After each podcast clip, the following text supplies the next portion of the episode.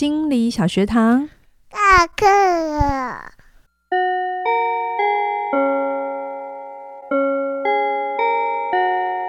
每周五我们一起探索心理学的小知识。大家好，我是嘉玲。大家好，我是班长轩宁。Hello，我们又回来喽的那个理认知治疗的第二集。嗯、我们上一集认认识了两位大师，很很有趣的故事。嗯、他们都告诉我自己要帮自己，是都透过自己自己的人生自己救，就是没有那么好的童年。把自己翻转过来是。那我们现在要进入学派喽，嘉玲老师，你这一集要来为我们带来了什么啊？理情行为治疗，理情行为治疗、嗯、（Rational Emotive Behavior Therapy）、嗯、叫做理情行为治疗。行为是后面加进来的，它本来是 R E T 而已，就是 Rational Emotive Therapy 而已。好、嗯，但是他后来还是把行为的一些方法嗯加进来、嗯嗯。但因为行为学派，我们上面已经介介绍很多放松啊。嗯然后一些扮演啊什么的，所以行为的部分我少讲，我多讲一点认知的这个部分哈、嗯。好哦，嗯，Alice 一直相信我们并不是被事件困扰，而是被事件的想法给困扰，对事情的想法给困扰，这是真的。你有没有例子？什么东西你改过了之后发现，而且你就不困扰了？哦，突然这样子问我，我要来想一下，你要不要来问我问题好了？有没有你对，比如说教养的时候，你本来是很困扰，但因为你改了一个想法之后，就没再困扰你了？哦，改了一个想法，我一开始哦，突然这样讲，就是一开始对于小孩喝奶的量啊，就一定要有一个。嗯应该要有这个阶段，要喝到多少才叫做他是他是健康的，或者是他是，不然你会怕他生病。对对对，或者是他才会在那个爬树上面才是正常的。然后后来改，后来有一派学派就是说，小孩自己饿了，他就会自己，那是他本能的东西，所以不要太照表操课。是。然后后来我真的就是，好算了啦。这样子，这样子一直逼着他喝也不是个方法。他很痛苦，你也很痛苦。后来我就是觉得，好吧，那他会自己来告诉我他，他他现在饿了，或者是他现在不想喝，我就尊重他。嗯，后来就达到一个平衡了，就一切就是他有喝到那个量了，是不是？他就自然而然。我也不会那么的去追求，只要去算到那个数字，一定要那么那那样的量。哦，但是。就达到一个我觉得他舒服，我也舒服的。OK，你就放掉那个标准，对不对？对对对，非常好的例子，非常好。真的，我们并不是被事件困扰，我们是被事件的想法、对事情的想法给困扰。其实这个并不一定是，这不是 Alice 第一次提出来。其实一千多年前，斯多葛学派的伊比鸠鲁就就已经提出这个概念了。嗯。我们是被事情的想法给困住。嗯。嗯，那这些非理性想法是怎么来的呢？通常是父母亲或社会学来的。比如说，你在做你在怀孕的时候，已经读了很多书，对不对？然后跟你讲说，一个妈妈应该怎样啊？对的，要多听什么音乐啊？什么鬼？所以它就会变成一个想法，然后植入到你的生命里。嗯、然后这个东西，如果你不觉察，它并不是植物就是不好，可是它当你造成困扰，而你不觉察又重复的时候，就会变成一种痛苦。比如说，如果你小时候可能。一直被这样教，就是不乖就不会被爱，有没有？这是阿公常常会讲的话。然后犯错就是我不好，嗯，像这种重复出现的想法、逻辑、语言，它就很容易，当你吸进来之后，就会变成你的自我预言哦。然后会透过自我重复，自我预言就是当你犯了错的时候，你就自自己就会觉得，对我不会被爱了，哦，我是糟糕的。你会做自我重复，然后最后变成自我挫折。一连串的打击就对了，对对对对对，嗯、然后自我挫折的信念就变成最后有自我挫折的行为，比如说逃避啊、酒瘾啊，或跑去做别件事啊、买东西啊、shopping 啊、打电动啊，对对对，所以你直接去改那个行为没有用哦。在上一个学派，我们会直接调行为，行为，对，但是有的时候有用，有时候没有用。可是我们或者是有用的时间没有那么的长长效，这样子。嗯，你一定要回头去改信念。一定要去找那个信念。嗯，所以在治疗工作的状态底下，大部分的个案来的工作状态都是可以在认知治疗里头处理掉的。我自己觉得大部分，除非他的议题特别的深、特别的长，或是他并不是来单纯的求助某个问题的。他就是想要整整自自我整理的、嗯、哦。那那认知治疗可以协助的地方就比较有限，嗯、哦，那就可能要用到精神分析去。可是大部分的呃个案，如果是现实的问题来，嗯，通常在认知治疗这边就可以获得到蛮好的帮助。哦，嗯，好的。怎么说呢？因为 Alice 发现，我们人通常有三个基本假设是最容易。变成非理性信念，就是非理性信念很多条，可是里面都最后合成就是这三个点。哪三个？我必须是好的，别人必须对我好，还有这个世界必须用我喜欢的方法。讲完了一切了，就是所有的信念有这三点，就会是非理性哈。嗯，比比如说，我想讲第一个，我必须是好的，才能得到别人的爱跟认同。我想这很多人都有，很多。现在正在收听的你举手，你有没有这一条？你现在没有，以前应该也有，就是很容易不小心就会，我我觉得也有一些环环境的文化啊，或者是教导上面，都希望我们都是完整，都要第一名，都要是好的，对的这种。你很怕说，当你说不会，或你拒绝别人，就是别人会不喜欢你，对啊，对不对？对。所以为什么被讨厌的勇气卖的这么好？嗯，他会卖得好的原因，是因为大部分有这个问题，不是因为这个东西现在大家都都做到了。哦，就是 大家很怕被讨厌，嗯，那为什么很怕被讨厌？就是希望自己是好的，对啊。当有人讨厌我的时候，就表示我不好，嗯，这个逻辑其实是会让你痛苦的，哦，对，嗯。可是你有没有去检查过，别人讨厌你就一定是你不好吗？这是等号吗？嗯，就是认知治疗会很常会要去探讨、去厘清的东西。有的时候他会非常的快，我等下会讲 A B C 理论，嗯，我发现。我在做教练的时候，学员也会常常跟我讲他的某一个状态，嗯，然后他都一直觉得那会得到一个同样的结果，可是那背后我帮他一层一层爬，嗯，去看到他那个隐形的假设的时候，他会有一种啊，原原来我是这样在想的，可是因为太快了哈，嗯，所以你看哦，我必须是好的。如果你常常觉得我必须是好的，你发现日常生活里有人觉得你不好，哪怕只是小小的，他也没有到讨厌你，只是没给你说赞，你就开始痛苦了。哦，你痛苦就开始，嗯、然后别人必须对我好，如果别人没有对我好，他就是坏人，他需要改变。嗯，这应该很长吧？比如说，你跟你父母亲常常有一些不愉快，你就是常常觉得他必须对你好啊，或者是他应该就要这样啊？对啊，如果有问题是他有问题，不是你有问题嘛？对不对？我在前面很多的治疗就是说，什么时候呃心理工作才开始？就是愿意放下。对别人的指责，嗯、把工、嗯、把力气收回来。对对对，嗯嗯。可是，在那之前，我们都会觉得别人必须对我好，而且要用我喜欢的方法啊，这样真的会很辛苦哎、欸，很辛苦啊。所以，嗯、比如说，呃，我常常在我们的留言当中发现很多人这种信念，就我们每个人一定有我们的风格嘛，每个频道有每个人频道的样子嘛，嗯、对不对？你不能去一家卖卤肉饭的时候跟他讲说，请他端出 意大利面。然后，但是你会很，就是有人会坚持要在卖卤肉饭的地方请他端出意大利面。哦，他其实是他痛苦还是我痛苦啊？嗯、呃，他痛苦啊，因为他吃不到。对对对，但是如果我把他的话听进来，就变成我痛苦。哦，哦对，好，嗯、那这是第二条嘛？别人必须对我好，用我喜欢的方法。那第三个，这个世界必须用我喜欢的方法满足我。如果世界让我失望，是世界的问题。都是他现都是现在都是他人的问题。对，比如说，比如说，因为 Coco 最近比较年纪大，嗯，所以一定要常常看病。好，嗯、那，诶、欸，我就发现兽医分两种。一种是随看随随就随到随看这样子，嗯、那另外一种比较专科，要做比较多检验的，意思就是你进去出来付很多钱的 那种，通常都没有，大家预约。嗯，所以你如果有什么很急的状态的时候，其实去这种医院不能帮助到你。哦，可是并不是这家医院的问题，就是他要处理的议题是不同的。嗯，那我就常常会在这种医院的等候门诊的时候，看到有一些人很。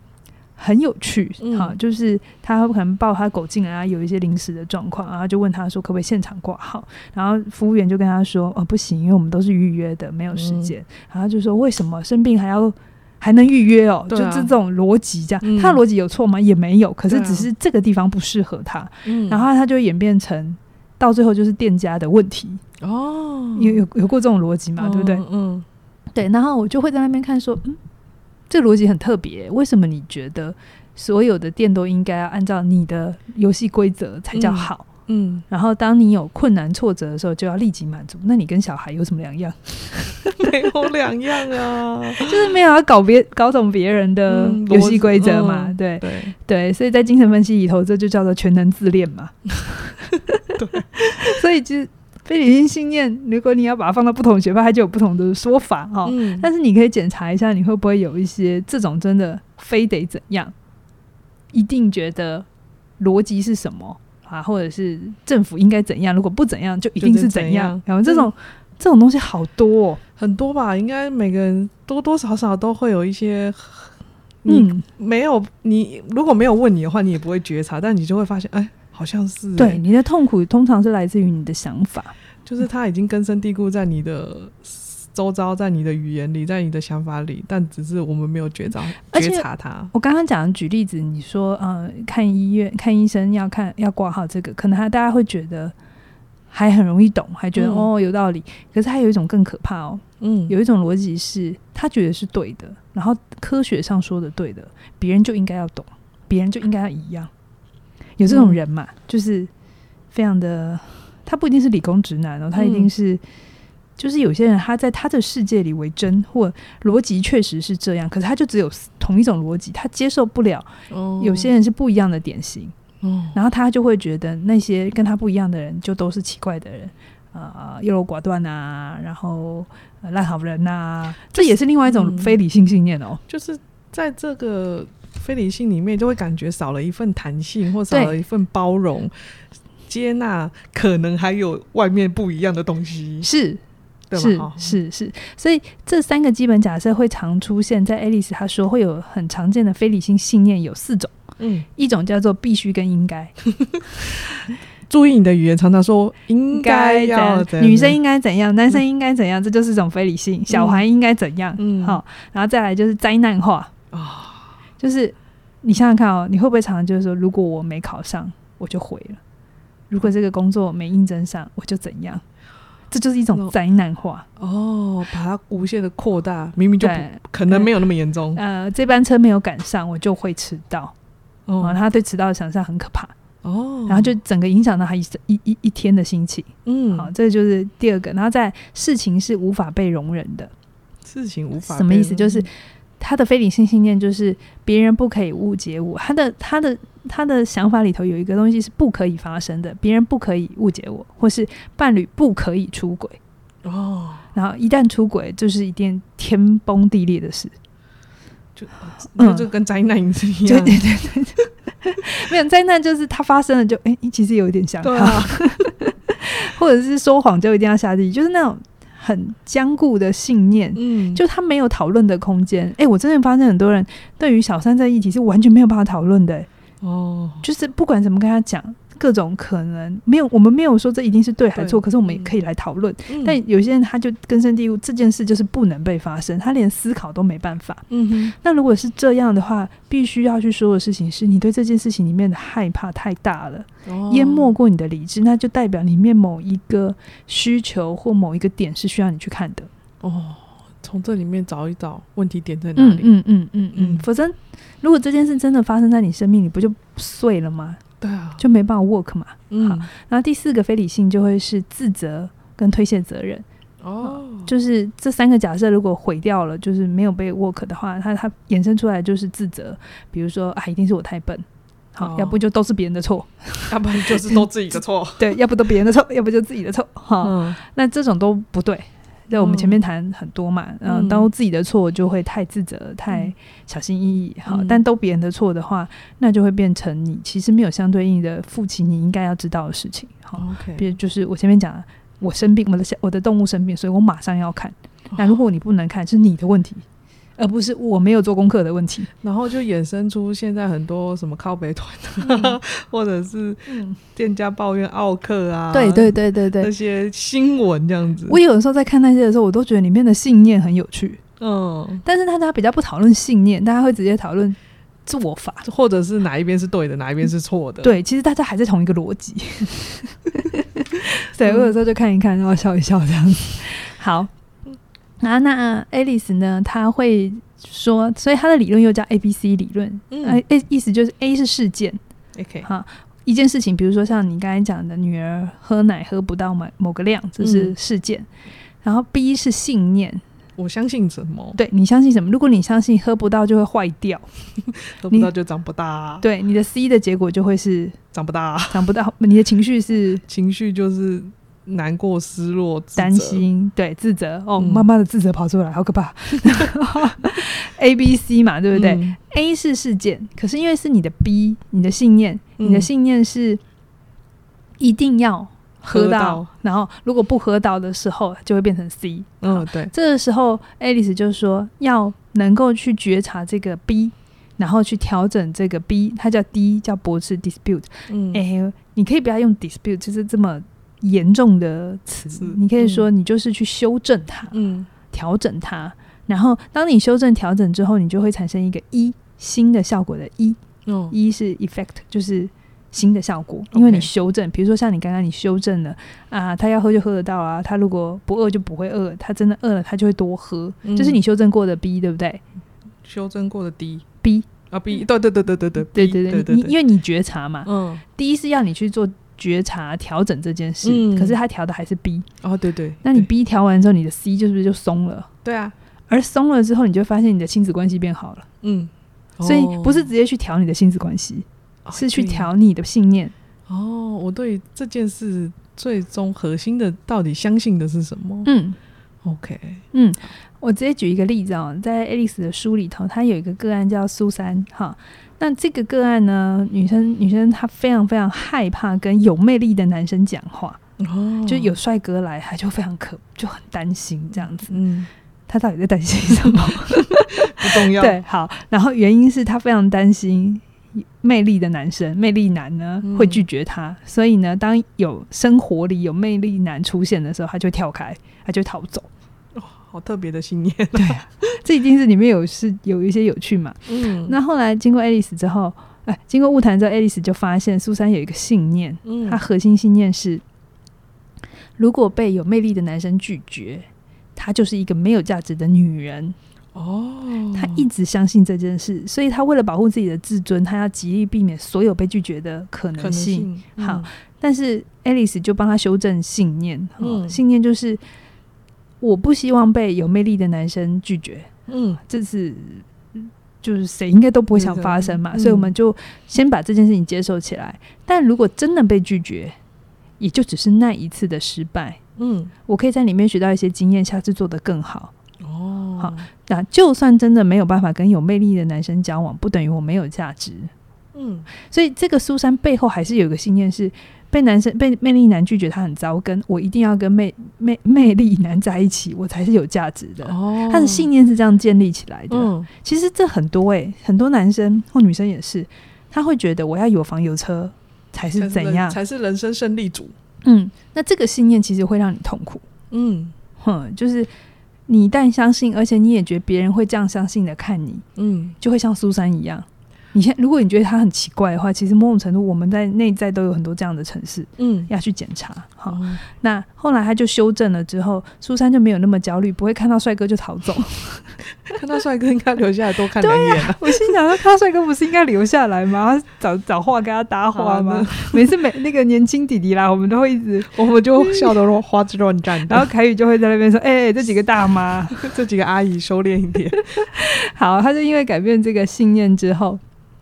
他其他的一些辅助的信念，比如说，呃，帅哥很危险啊，被拒绝很可怕啊，没有人爱很可怜啊，跟不帅的人交往是失败者，这这个叫做附属的信念，嗯，他就一并修正了。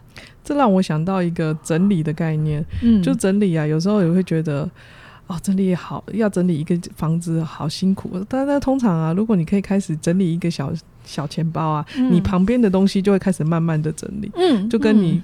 调整了一个信念之后，你旁边的小小信念也会开始松动，这样相关的信念会松动。对对对对，嗯、所以其实苏珊是怕男生，其实我也发现很多男生会怕女生嘛。哎、欸，对啊，其实那个背后的信念，也就是如果出糗了很丢脸，哦，被女生拒绝很丢脸，嗯，然后才会有直男研究社那些奇怪的例子嘛。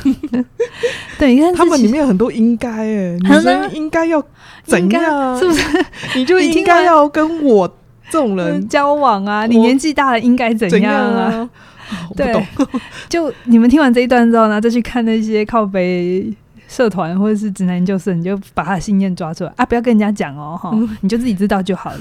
如果你讲了，一定要人家收你，这是另外一种非理性信念。信念 对啊，就是你当你在生活或工作上受挫的时候，你要回头探索自己的信念了。嗯，对。好，那我再举一个例子哈，就是爱丽丝她也有个个案，我觉得这真的很常见。她说她有个个案，她球技很好，不晓得打什么。嗯应该打篮球还是打高尔夫球啊？反正他打球常常赢，哦、然后朋友输球之后会恭喜他，嗯、啊，可是就不想再打球了，因为就不想打下一局这样子，嗯、就觉得意兴阑珊这样，不想打下一局，很正常吧？很正常啊，就啊，我今天就我，我就输，我就输你了嘛，嗯、对不对？好，但是个案非常的生气哦。他觉得朋友不够意思，应该继续跟他打球。这种跟打麻将是一样的逻辑啊！我今天输了，你就应该坐下来，你怎么可以不让我上树呢？是不是？我是不是举了一个太贴切的例子？很好笑。对，我觉得有的时候看别人故事会很好笑，但自己在里面就是事故了。对啊，嗯、但就是有时候。啊，人生就是这样子，它其实是荒谬的悲剧，就很有趣啦。但就是你就理解就好。嗯嗯，后来爱丽丝就帮他找他的信念哈，嗯、他有个信念是朋朋友不管输赢都应该跟他打球，因为跟他打球比较有趣。是哪来的？如果朋友拒绝他，就代表朋友不够喜欢他。哦、你知道他的大魔王在这里。当有人拒绝我，代表你不够喜欢我，所以才拒绝我。哦，当你内在被植入这个城市的时候，它就像木马城市，你知道，它钻钻钻后门，让你很痛苦。哦，所以很多我有时候在跟个案做教练的时候，真的，我到最后就是在想，你到底藏的是什么信念，让你今天会这么痛苦这件事情？嗯嗯，那我这样想，不再取笑任何人啊。我们要修炼一下，因为有时候在笑，大家会觉得我们在笑。没有，我是真的觉得很多时候有一些呃事情，当你看开了之后，嗯、你就真的会好好的就是笑过，然后就觉得这真的没有什么放下。嗯，OK，所以，哎，你知道为什么爱丽丝很幽默吗？这是需要有一点幽默，要不然你都会无法理解。到底为什么？对对对对 对，就是原来卡住你的是这样子的东西。对，刚刚我讲的那个朋友，如果不打球拒绝他，就不代表不喜欢他。其实我们从旁边人看，觉得他很自恋，对不对？对啊，就嗯，为什么？可是你心里，我说真的，你心里也没有常常假设，如果你的伴侣、你的爸妈没有做什么，嗯、就是不用心。哦、会啊，你一定有对不对？我一定有、啊。我老公如果回去没有干嘛干嘛干嘛，嗯、我没有说什么，他就没有做什么，就代表他怎样，对吧？对啊，对啊，就是他如果没有呃回家之后没有帮小孩洗澡，他就是、嗯、就是猪队友，对猪队友，或者是他没有爱小孩什么之类荒唐的一些奇怪的结果，结果就出来了。所以我们无时无刻都在催眠自己，人生很糟，你知道吗？嗯，因为你的想法就是这样。哦，我们都常常把它。导导到负面的那边去，是，然后你会为真，对，因为然后回去看到小孩真的没有洗澡的时候，就猪队友 证明自我预言，对，然后就生气，然后关键破掉，嗯、对不对？对啊，是啊，哦，是啊，所以我没有先去理解他为什么没有帮小孩洗澡，对啊之类的，对啊，对啊，而且我觉得有的时候做伴侣治疗，有时候会很辛苦，就在这个每个人都不太觉察自己的信念底下，嗯，相对是困难的，而且还会有很多就是。本来就应该要这样、啊。那回到第一条，回 回到前三条，我应该是好的，别人应该是好的，然后世界要用我的方法，诶、欸，照顾我或者满足我，对吧？对啊。本来就应该这样啊，小孩应该要干净啊，这就世界要用我的方法才是对的、啊。对啊。但是就是一定要先洗澡，怎么可以先先看电视呢？什么的。对啊，所以每个人都会有自己的框框条条，那就会变成很辛苦。嗯、我们除非看到这些信念，不然的话，我们就是你就算忍过去，下一次还是会爆发。这是真的。不要觉得反正就冷这么一次，没有，它是累积上去的，哦，嗯、后后面会很快的就瞬间，你会不知道为什么在瞬间某一个点就突然爆了。是你没有去处理，然后也没有修正、调、嗯、整。你的信念让它更有弹性，所以我们这边就要讲，我们谈了那么多非理性的信念，你有没有好奇，那什么叫理性的信念？什么叫健康的？什么叫做是好的信念呢？OK，它一样没有标准，然后说符合什么，因为一旦符合什么才是什么，它就是一种非理性。嗯，所以理性的信念其实就是有生产性的、可以调整的、符合逻辑的，这样就是了。哦，就是有我的白话文就是有弹性、有包容。它是一份期待跟需要哦，可是是可以调整的啊。那非理性信念就是一定死板的教条的，没办法调整的。OK，那你感受一下这样。对对对，你可以想象你生活里有没有太多应该、必须、一定要？嗯，好，然后那个背后是什么在驱动？哦，你的应该、应该、应该、必须、一定要，一定是有一个。如果它是一个模式底下 work，但当模式不存在或前前提条件不存在，你就可以调整，那它就是一个好的可以 work 的。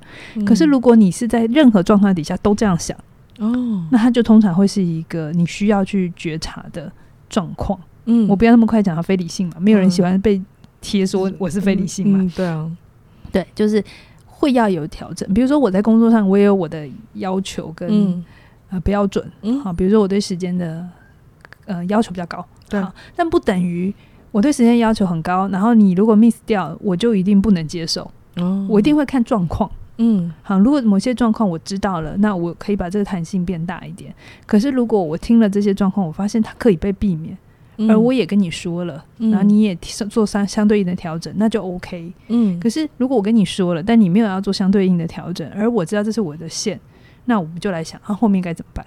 哦，嗯，这是健康的，这是健康的信念。OK，好，我再举一个例子，就是小明跟小华，我取的他他的他他的外国名字有点难念，我把它讲成中文。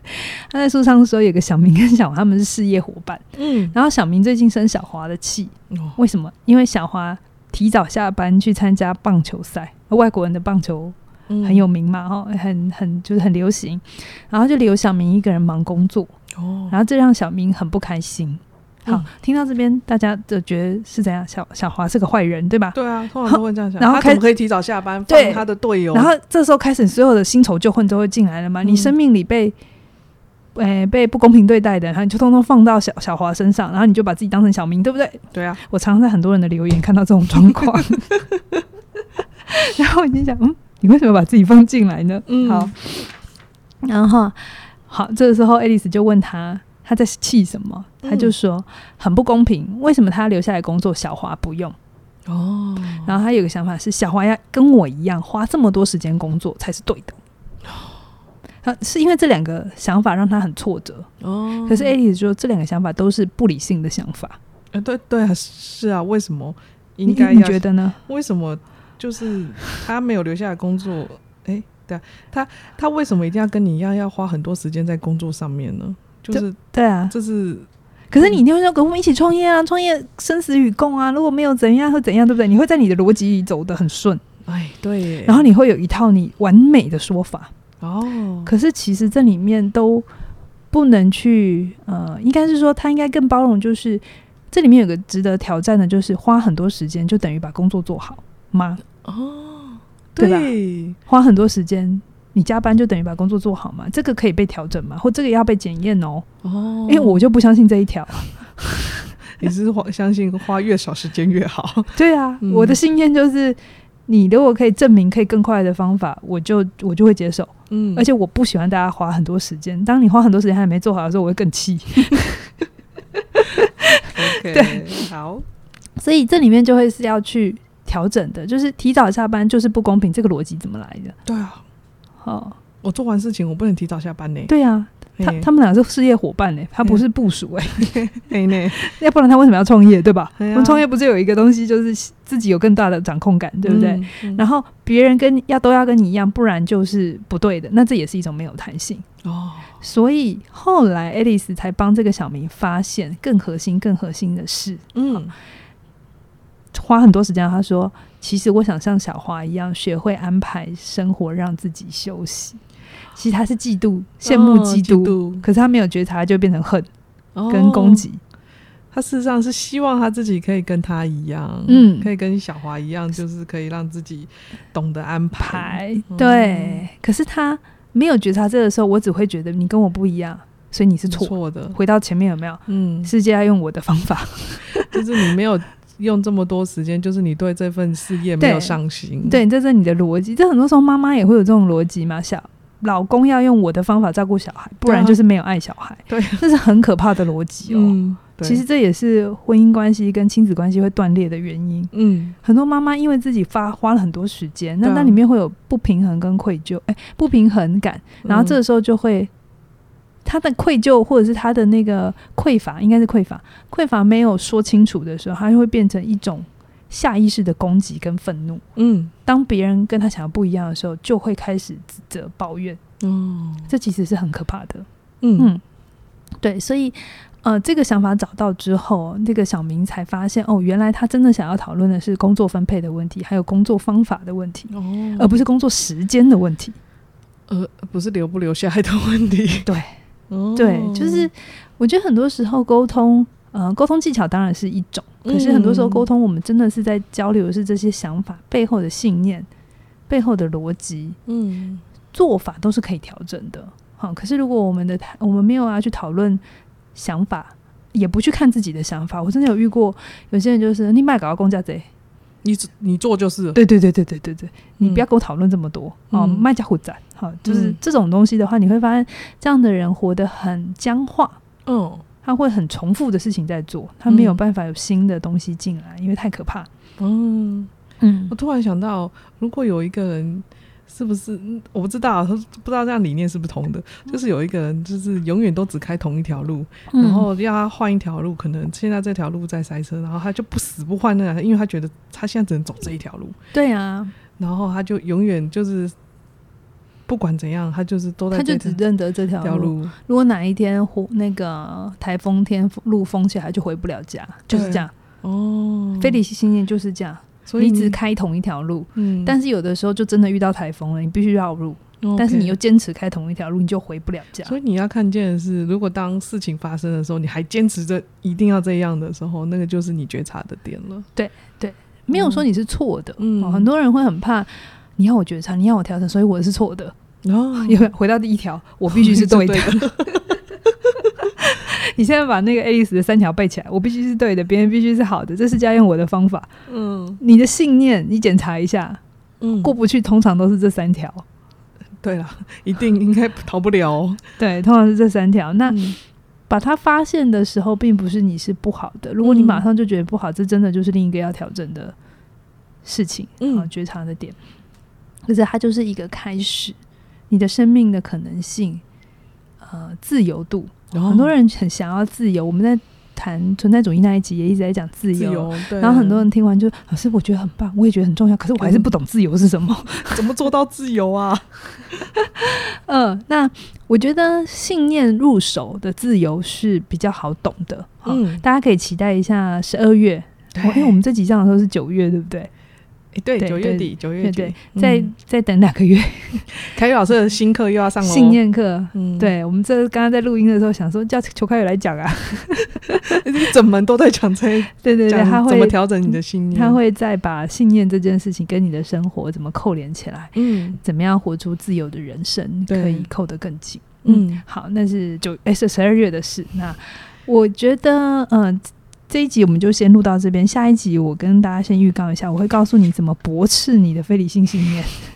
Alice 又讲驳斥哦，对对，他用驳斥，呃，三个秘诀，这么这么的冲击，用驳斥。好啦，你怎么修正你的非理性信念？我们怎么重塑我们的？对，我会讲一个案例，我看的时候真的觉得很好，就是被大笑，就是你陪呃男生很怕女生跟别人讲话，每次女生跟别的男生讲话，他就会吃醋。然后，Alice 怎么处理这一条？哦，这也是生活上很容易出现的啊。对对对对，就吃醋这个议题，也可以找找你到底为什么吃醋的信念到底是什么？真的是对方的问题吗？嗯，很多时候我们都会说是是对方渣，啊，对啊，对吧？对方穿太少啊，什么之类的。到底是吗？我们可以来。期待一下、嗯、下一集，嗯，对对对，好，那我们还是要工商服务一下。你现在听到的时间是我们周年庆起点文化的生日哦。现在购课一门有九五折，两门八八折，三门七九折，买越多越划算。嗯、就是把你还没买的，就是看它很久的，赶快把它加入购物车哦。嗯，好，那我们今天就聊到这边喽，谢谢你的收听，拜拜。拜拜。